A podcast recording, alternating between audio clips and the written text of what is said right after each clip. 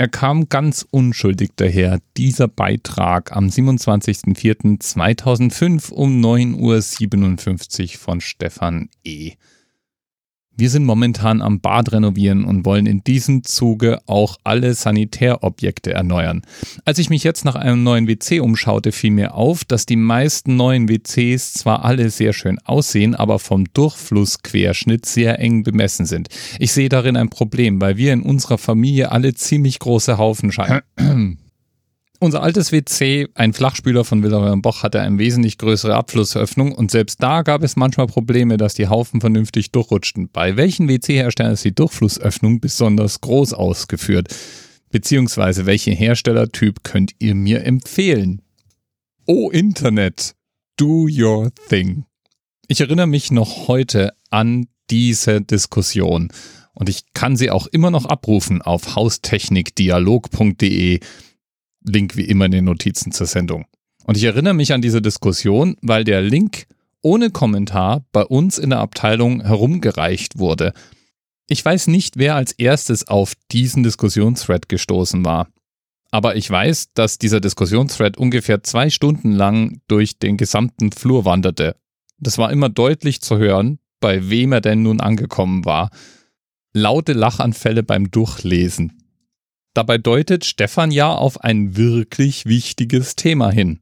Wie baut man seine Sanitäranlagen so, dass sie hygienisch, möglichst geruchsdämpfend und für alle Beteiligten sicher zu benutzen sind?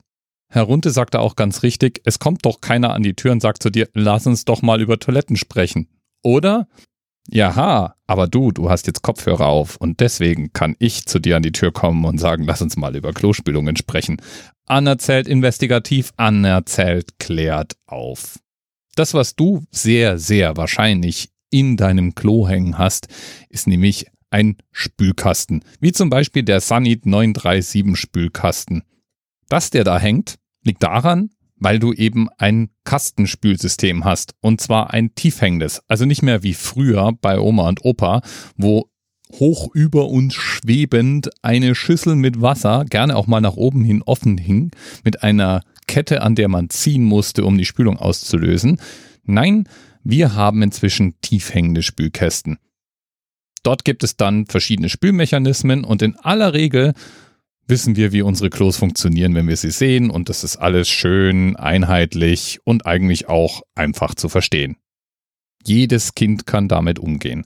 Und in diesem wohligen Gefühl sonnen wir uns, bis wir zum ersten Mal ins fernere Ausland reisen. Ich weiß zum Beispiel noch genau, als ich zum allerersten Mal eine Hocktoilette gesehen habe. Also ein Stehfallklo. Die Wikipedia drückt sich da sehr poetisch aus. Die stellt nämlich fest, dass eine Hocktoilette eine Toilette ist, die zur Defekation eine Hocke erfordert. Und davon gibt's verschiedene Ausführungen. Da gibt es eine japanische Variante, es gibt eine in Zentralasien, Afrika, Arabien, Südostasien und China verbreitete Variante. Und jawohl, auch in Frankreich und Italien können einen solche Toiletten begegnen. Und solche Toiletten haben natürlich andere Regeln, wie ihre Spülsysteme aufgebaut sein müssen, wenn sie denn überhaupt Spülsysteme haben. Also beispielsweise japanische Hocktoiletten haben ein Spülsystem, auch einen Spülkasten. Aber in japanischen Toiletten haben wir auch eigene Toilettenschuhe. Ja.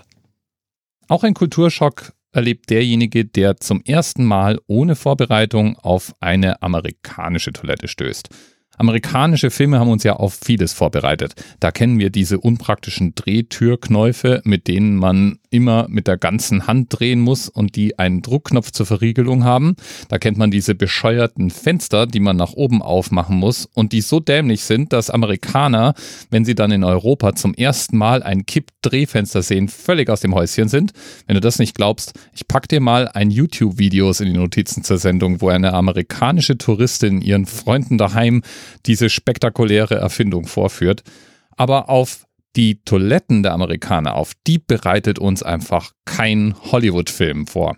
Wenn du dann nämlich zum ersten Mal auf die Schüssel schaust, dann wirst du feststellen, Amerikaner machen ihr Geschäft in einen See. In amerikanischen Toiletten steht nämlich immer das Wasser, ungefähr bis zu zwei Drittel gefüllt. Also ein Becken mit Wasser und in dieses Becken macht man sein Geschäft. Das kann natürlich je nach Größe des Geschäfts auch mal mehr oder größere Platschbewegungen verursachen, was recht unangenehm sein kann. Als Mann hat man auch immer die beunruhigende Angst, dass vielleicht irgendwas in diesen See hängen könnte, was man da nicht reinhängen lassen will. Und wenn man dann die Spülung drückt, dann ereignet sich Spektakuläres. Es bildet sich nämlich ein Saugstrudel, wenn die Toilette gut gewartet ist.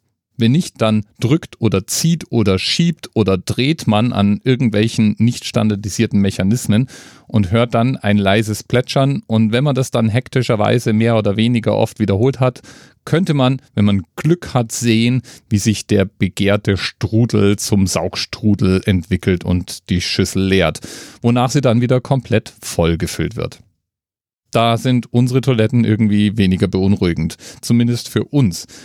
Denn es gibt durchaus Nationalitäten, in denen ist man beispielsweise gewöhnt, eine Gesäßdusche am Klo zu haben, also einen Schlauch, aus dem Wasser läuft, mit dem man dann reinigend nachbessern kann. Und Toiletten, in denen es nur Klopapier gibt, ja, schwierig.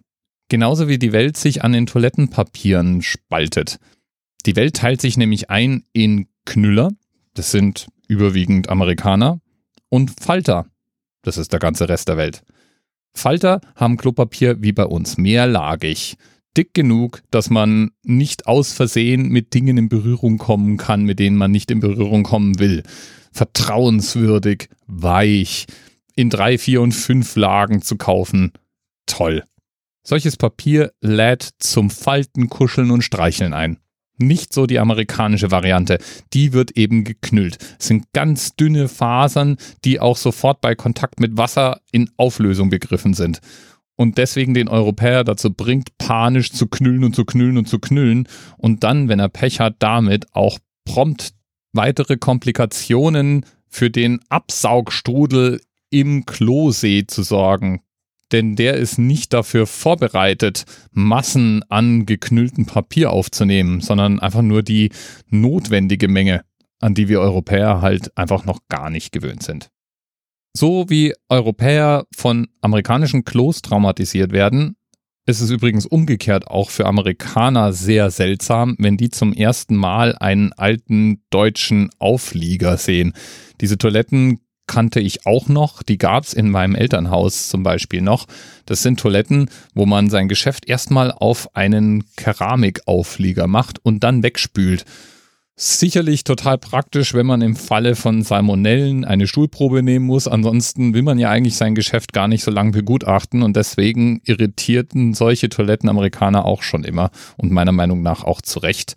Heutzutage findet man solche Toiletten, wenn überhaupt, dann eigentlich nur noch in Krankenhäusern. Egal wie. Heute hatten wir jedenfalls mal so ein richtiges Scheißthema und der Herr Runde ist schuld daran, weil er auf den Spülkasten mit der Nummer 937 hingewiesen hat. Und damit hat er mich dann auch an einen Ratschlag aus dem Thread auf haustechnikdialog.de erinnert. Da schrieb nämlich einer der Antwortenden, alles was durch eine 1 Zoll Rosette passt, das passt bestimmt auch durch ein 3 Zoll Rohr ein tröstender Gedanke, an den man sich erinnern sollte, wenn man als Europäer mit Unmengen von geknülltem Papier eine amerikanische Toilette verstopft hat. So, und jetzt wieder Schluss mit dem Scheiß. Bis bald. TMRS 10, 9, 8. The experience of 47 individual medical officers. Was hier über die Geheimzahl der Illuminaten steht. Und die 23. Und die 5. Wieso die 5? Die 5 ist die Quersumme von der 23.